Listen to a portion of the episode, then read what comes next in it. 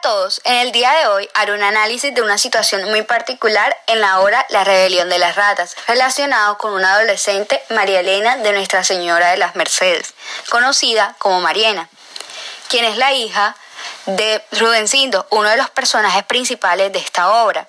Ella es una joven de 14 años de edad quien empezó a experimentar los cambios de su cuerpo. Esta niña, sin saber qué pasaba con ella, trataba de ocultar su desarrollo físico. Sin embargo, esto no era suficiente ante los ojos de los hombres de pueblo de Timbalí. Y tarde o temprano Mariana se daría cuenta que sus nuevas curvas y sus esbeltos senos provocarían a más de un hombre, en este caso a Joseto y al diablo.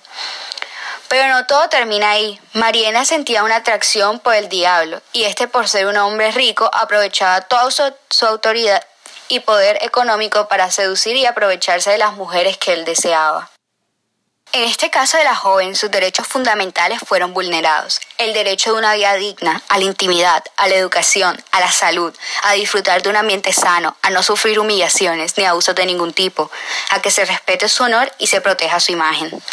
Esta situación y muchos otros casos se pueden identificar en esta obra, nos ayuda a reflexionar en ¿existe realmente Timbalí y sí existe en todos los rincones de nuestro país. En la actualidad, las personas, las familias con menos posibilidades, luchan para ser escuchados y hacer valer sus derechos. En estos momentos lo podemos apreciar en lo que vivimos a diario con la pandemia. El COVID-19 ha permitido conocer cómo viven nuestras familias el día a día, donde les son vulnerados sus derechos fundamentales a la vida, a la salud y tener una vida digna a proveer el sustento económico familiar, a cuidar de nuestros niños y jóvenes que son el futuro del mundo, el derecho al trabajo, el derecho de tener salarios que les permita crecer en un ambiente sano para el libre desarrollo.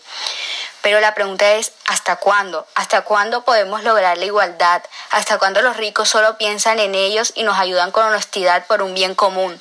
¿Por qué con el COVID-19 hemos aprendido que de esta forma podemos salir juntos y que todos somos vulnerables ante él? Porque con esta pandemia, las familias, no importa su condición social, están viviendo momentos de incertidumbre, de miedo, de fragilidad, de angustia, de vulnerabilidad en todos sus contextos. Es decir, estamos viviendo en la oscuridad como aquellos momentos vividos por cada uno de estos personajes principales de la obra, de los cuales su sufrimiento y sacrificio fueron su inspiración para alzar sus voces y hacerse escuchar para mejorar su calidad de vida. Y si las nuevas familias lo seguimos haciendo alzando nuestras voces a través de las redes sociales, protestas con el propósito de un bien común para mejorar nuestro sistema de educación y salud y todo lo que implique el desarrollo humano.